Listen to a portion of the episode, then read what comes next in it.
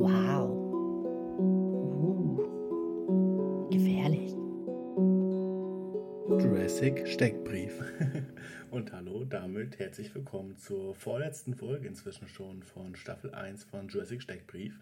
Äh, ich habe leider viel um die Ohren aktuell und deshalb garantiere ich nicht, dass äh, noch Shorts kommen. Das habe ich letztes Mal zwar gesagt, aber ich, ich kann nicht 100% sicher gehen, dass es, dass es passiert.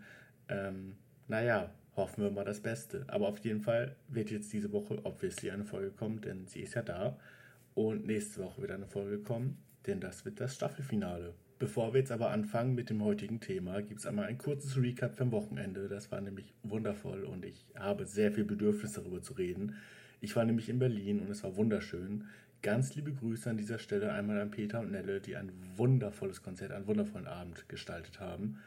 Und natürlich an Dennis und an Heide und an Max, bei denen ich unterkommen konnte. Es war großartig, es war toll. Ähm, ich fühlte mich sehr gut aufgehoben bei euch. Ähm, ganz liebe Grüße dahin. Ich habe sehr viele Leute getroffen, die ich einfach schon lange nicht gesehen habe und es, ist, es war einfach schön. Und abgesehen von dem Konzert, von dem ich heute, also am Dienstag, immer noch Musikkarte habe, war ich im Naturkundemuseum in Berlin. Das war auch wundervoll tatsächlich.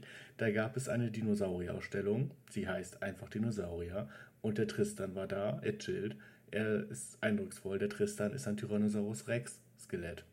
Es ist wirklich sehr, sehr cool, davor zu stehen und ich, ich habe sehr viel gestaunt. Und ja, außerdem sind da Allosaurier zu sehen.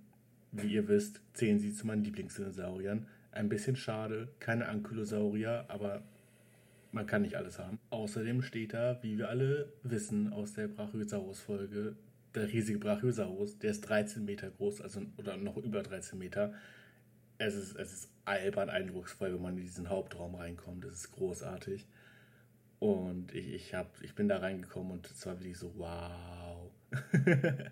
Gerade im Hauptraum stehen noch so andere kleine Dinosaurier und es ist toll. Es ist, es ist, es ist für jemanden, der Dinosaurier mag, es ist eine, eine sehr schöne Erfahrung. Außerdem, was ich sehr lustig fand und vorher auch nicht wusste, ist, dass ein Stygimoloch-Kopf steht. Stygimoloch, wir erinnern uns, ist dieses von mir erwähnte Zwischenstück aus Pachycephalosaurus und Dracorex aus der letzten großen Folge. Auf meinem Instagram-Channel habe ich auch ein paar Bilder von meinem Besuch geteilt. Ähm, schaut, da, schaut da gerne rein. Darüber könnt ihr mich auch immer sehr gut erreichen. Ähm, schickt, schickt mir einfach eine DM, die sind, die sind immer offen für euch.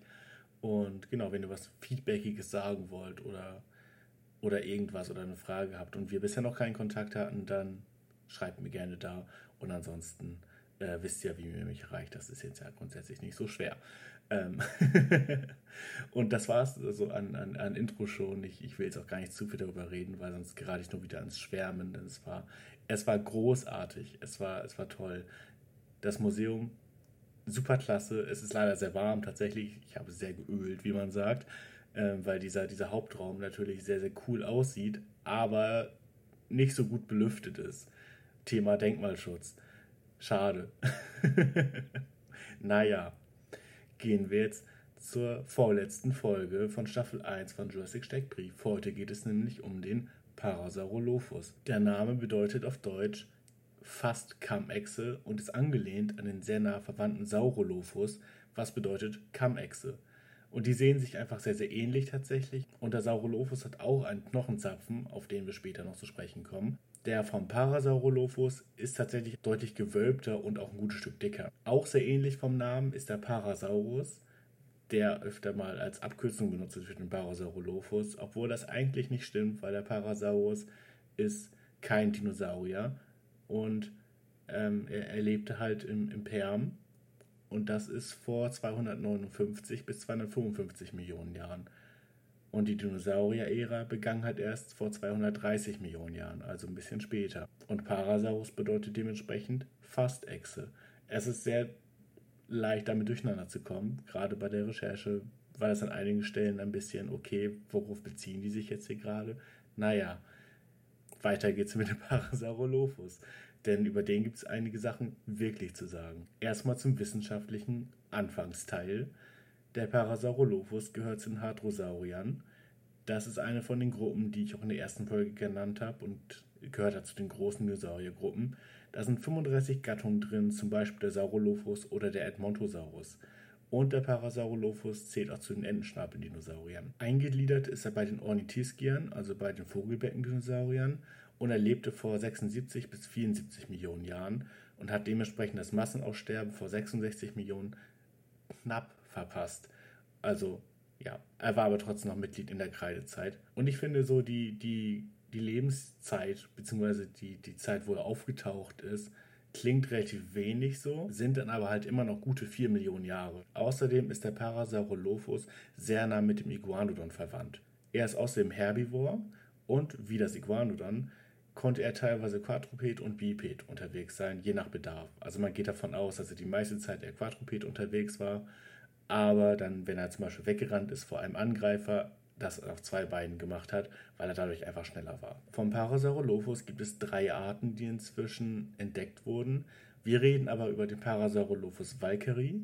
Der ist am besten bekannt und wurde auch als erstes entdeckt. Generell gibt es aber eine eher überschaubare Fundausbeute. Zu der Fundgeschichte komme ich gleich tatsächlich noch. Erstmal möchte ich aber ein bisschen über das Aussehen und die Ausmaße reden, quasi die technischen Daten vom Parasaurolophus. Der war nämlich 9 bis 10 Meter lang und der Knochenzapfen am Hinterkopf war teilweise anderthalb Meter lang, bei manchen Unterarten sogar noch länger. Er war in seiner normalen Position auf vier Beinen wahrscheinlich ungefähr dreieinhalb Meter hoch und brachte drei bis sieben Tonnen auf die Waage, genau ist das super schwer zu sagen. Ich habe sehr viele verschiedene Werte gefunden, deswegen dachte ich, nehme ich einfach mal das Maximum und das Minimum drauf.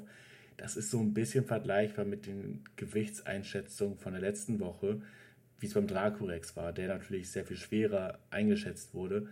Und das hat immer was damit zu tun, dass viel rekonstruiert werden muss und nicht so viel gefunden wurde.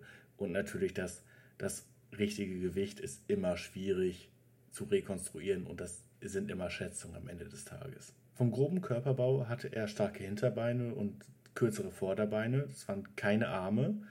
Und er hatte vorne vier Zehen und hinten drei. Der Körper ähnelt generell dem eines Iguanodon sehr doll. Natürlich abzüglich der Daumen.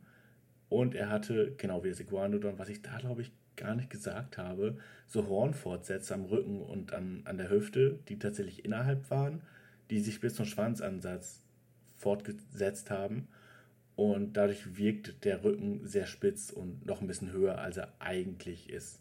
Was tatsächlich sehr interessant ist, ist, dass Hautabdrücke von, vom Parasaurolophus gefunden wurden. Und dadurch kann belegt werden, dass er Schuppen hatte. Auch ziemlich relevant für den Parasaurolophus ist, dass er einen Entenschnabel hatte und darin befanden sich sehr viele Zähne, also in seinem Kiefer. Man nennt das dann Zahnbatterien und das ist nicht vergleichbar mit dem, mit dem Revolvergebiss von einem Hai. Aber es ist halt ein relativ ähnliches Konzept, weil er benutzte die, die Zähne immer wieder und dann haben sich welche abgenutzt und wurden dann einfach ausgetauscht. Die sind dann ausgefallen und dann sind direkt welche nachgerückt. Aber halt eher in so einem, so einem Batteriesystem. Nicht wie in einem Revolver. Also wenn ihr das Gebiss von einem Hai vor Augen habt, dann, dann sind ja verschiedene Zahnreihen nacheinander. Das war beim Parasaurolophus nicht so. Der Schnabel war generell gut ausgebildet und die vordere Region war zahnlos und abgeflacht. Das ist der quasi der Schnabelteil. Und im hinteren Bereich vom Kiefer waren dann die Zähne. Und die haben tatsächlich auch erlaubt zu kauen, was natürlich ein Alleinstellungsmerkmal dieser, dieser Entenschnabeldinosaurier ist, weil die anderen Dinosaurier konnten das nicht. Die konnten dadurch nämlich so malende Bewegungen machen und dadurch nutzten sich die Zähne dementsprechend ab. Und Deswegen mussten natürlich viel mehr Zähne da sein. Deswegen waren grundsätzlich viel mehr Zähne insgesamt da. Es wurden aber nie alle Zähne gleichzeitig benutzt, sondern nur relativ wenige. Aber so kommt man auf die sehr hohe Anzahl von Zähnen, die wir ja auch schon in vorherigen Folgen hatten. Zum Beispiel im Einschub über die Zähne generell von Dinosauriern, wo wir teilweise über 100 Zähne hatten. Die sind nicht alle gleichzeitig in Bewegung bzw. In, in Nutzung, sondern sind quasi auf Reserve noch da. Wenn der Parasaurolophus sich aufgerichtet hat, konnte er Pflanzen erreichen, die gute vier Meter in der Höhe waren. Teilweise wahrscheinlich auch noch höher. Ich habe da jetzt nur gefunden, dass vier Meter hohe Pflanzen easy erreicht werden konnten. Und das hängt wahrscheinlich dann auch von Tier zu Tier ab, weil einige dann größer gewesen sind und andere kleiner. Also ist das natürlich immer nur so ein Durchschnittswert. Der Parasaurolophus bewegte sich in der meisten Zeit in einer großen Herde fort. Diese war wahrscheinlich in der Nähe von Waldgebieten und vor allem gerne in der Nähe von Flüssen und Sümpfen unterwegs. Damals gab es nämlich ausgeglichenes Klima, das war generell aber sehr warm und es gab Regen- und Trockenzeiten. Und in der Region, in der er gelebt hat, waren viele Baumfahne, Fahne und Nadelhölzer. Er teilte sich seinen Lebensraum gemeinsam mit vielen anderen Herbivoren und Karnivoren, also Karnivoren sind Fleischfresser, und vermutlich hatte er ein gutes Sichtfeld, um eben diese Karnivoren dann auch zu erkennen. Die meiste Zeit des Tages hat der Parasaurolophus tatsächlich mit Nahrungssuche verbracht und er hat mit dem vorderen Teil von seinem Kiefer, also mit dem Schnabel, die Nahrung abgezupft und die dann mit den Backenzähnen einfach zermalmt. Wenn jetzt so ein Karnivore angegriffen hat, dann ist der Parasaurolophus bei Gefahr einfach gerannt und hat jetzt keine Möglichkeit zu kämpfen. Die Masse war da eher das Erfolgsrezept und die, die Geschwindigkeit. Wahrscheinlich hatte er auch ein sehr gutes Gehör, wodurch dann nahende Angreifer frühzeitig erkannt worden konnten. Die Lebenserwartung ist logischerweise nicht genau zu sagen, man geht aber davon aus, dass der Parasaurolophus so ungefähr Richtung 40 Jahre alt werden konnte ist natürlich immer so eine Sache, da auch schwierig ist, weil Tiere in der Zeit oder generell heute, das habe ich auch schon mal gesagt, die sterben nicht unbedingt in Altersschwäche, sondern wenn die schwach sind und alt, dann werden sie eher Beutetiere sein.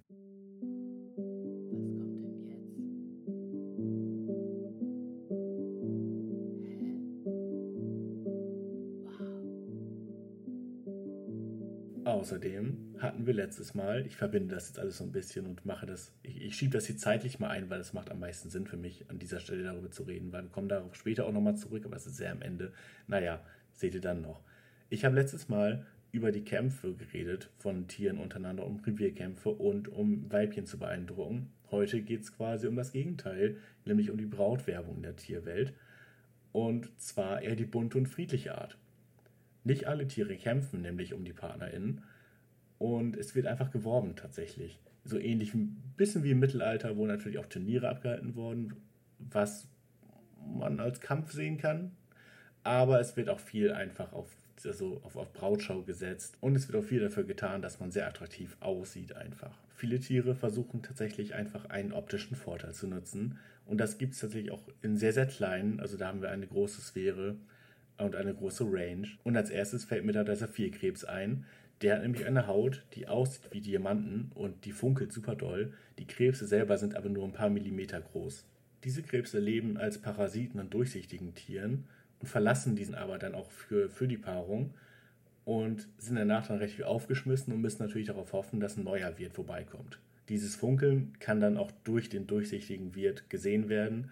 Weibchen werden darauf aufmerksam, und die Paarung kann außerhalb des Wirts vonstatten gehen. Sollte dann kein neuer Wirt mehr vorbeikommen, sieht das nicht mehr so gut aus für den männlichen Saphirkrebs. Thema optische Vorzüge, das was einem da natürlich als erstes einfällt, sind wahrscheinlich die Faunen, die einfach riesige Räder schlagen und damit einfach einfach beeindrucken. Andere Tiere setzen auch auf gute Optik, aber nicht von sich selbst, sondern von dem, was sie gebaut haben. Pinguine zum Beispiel bauen Nester und legen da schöne Steine oder schöne Äste rein oder Muschel Teile zum Beispiel, um die Weibchen zu beeindrucken. Laubenvögel bauen quasi einen Maibaum, so nennt man das. Und das ist einfach eine kleine Laube mit einem Moosteppich.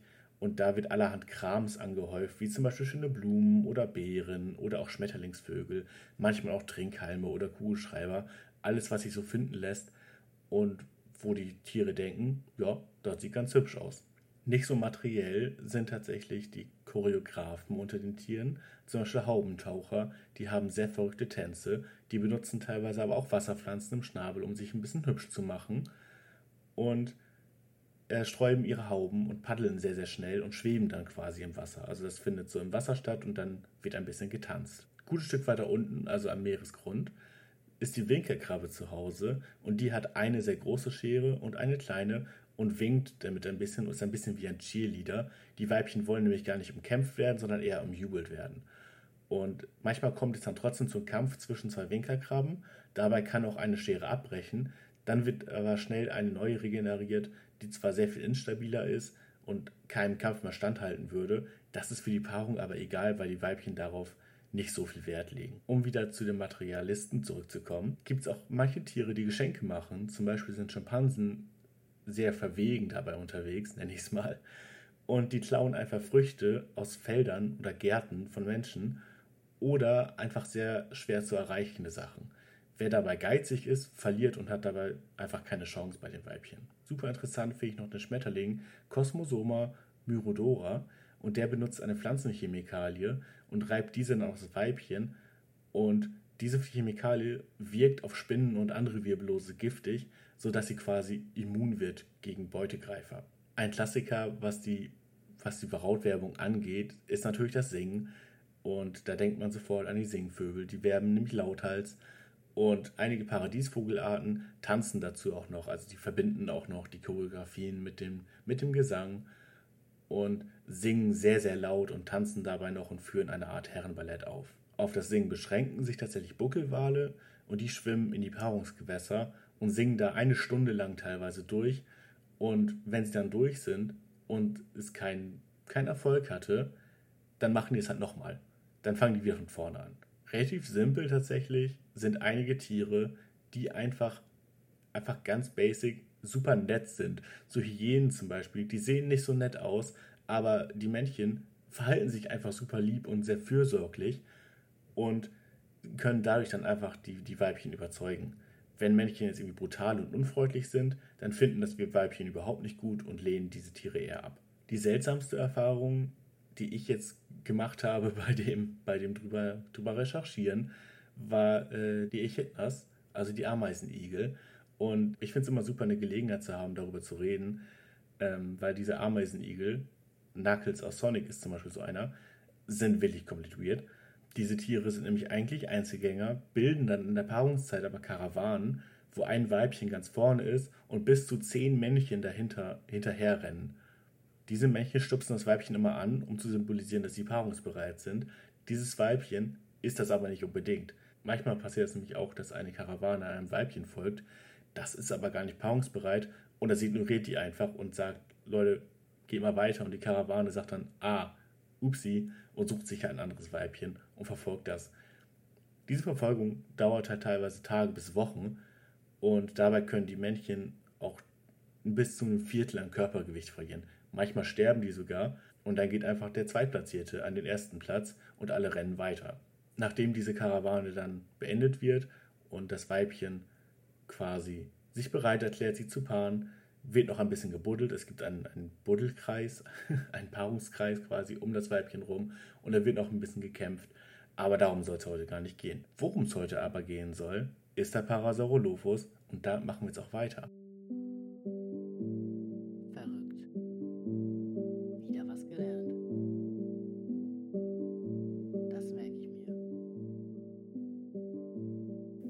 Fundgeschichte von Parasaurolophus ist tatsächlich gar nicht so unspektakulär, wie wir das teilweise schon hatten. Zuerst wurde nämlich 1920 entdeckt in Kanada und zwar am Red Deer River in Alberta. Dort wurden auch schon andere Kollegen, die ich hier behandelt habe, in diesem Podcast entdeckt. Und bei der ersten, beim ersten Fund fehlten Schwanz und der untere Beinknochen. 1922 wurde er dann von William Parks benannt und es gab danach auch noch weitere Funde in Utah und New Mexico. Bisher wurde noch kein vollständiges Skelett gefunden. Das passiert allerdings auch relativ selten, muss man sagen. Und es gibt sehr viele Funde von verwandten Dinosauriern, weil Hadrosaurier einfach eine sehr, also die gibt es einfach sehr häufig, wie auch im Iguanodon Folge schon gesagt. Der Parasaurolophus ist einer der bekanntesten Dinosaurier. Also ist eigentlich ein typisches Tier, wenn es darum geht, Herden darzustellen, vor allem wenn sie auch wandern.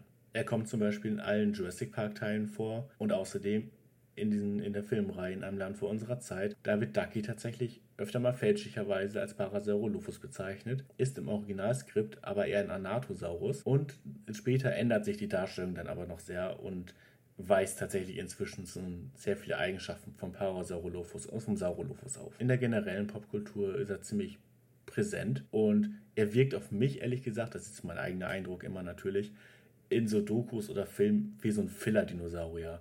Also, wenn da jetzt noch irgendwas reingeworfen werden muss, um noch, damit es ein bisschen mehr aussieht, dann werfen die den immer rein, habe ich das Gefühl.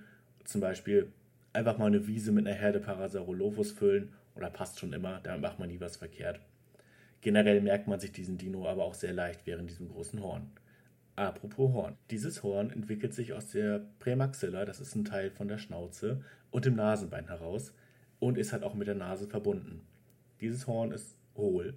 Es ist, ich nenne es, glaube ich, in nächster Zeit eher Zapfen, weil Horn ist irgendwie nicht das Richtige. Horn wirkt so, Horn wirkt für mich wie ein Kampfgerät und das ist es nicht. Dieser Zapfen ist nämlich hohl und hatte Röhren drin, die von der Nase rein und dann wieder zurückführen in so einer Kurve. Also es ist einfach eine sehr verlängerte Nase. Wozu dieser Knochenzapfen überhaupt da war, dazu gibt es relativ viele Theorien, aber es konnte noch nicht genau gesagt werden, wofür das jetzt eigentlich da war. Wahrscheinlich wurde es benutzt für die Resonanz und die Regulierung der Körpertemperatur.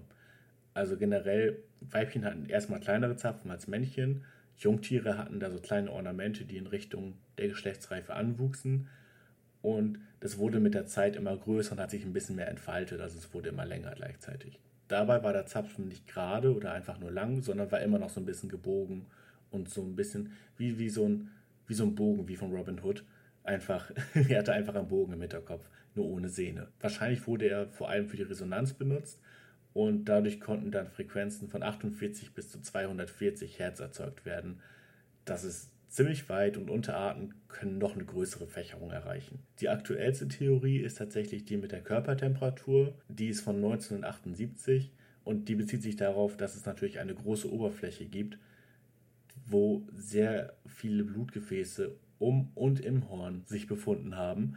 Und dadurch konnte das Blut dann natürlich besser gekühlt werden, gerade dadurch, dass innen drin auch nochmal ein Luftzug geherrscht hat. Auch wurden einige Theorien verworfen, weil obviously ist nicht jede Idee ein Treffer.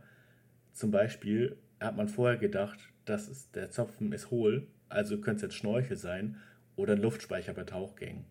Das ist tatsächlich Quatsch. Manche haben auch gesagt, dass es eine Waffe wäre bei Revierkämpfen. Dazu ist er aber viel zu instabil und brüchig.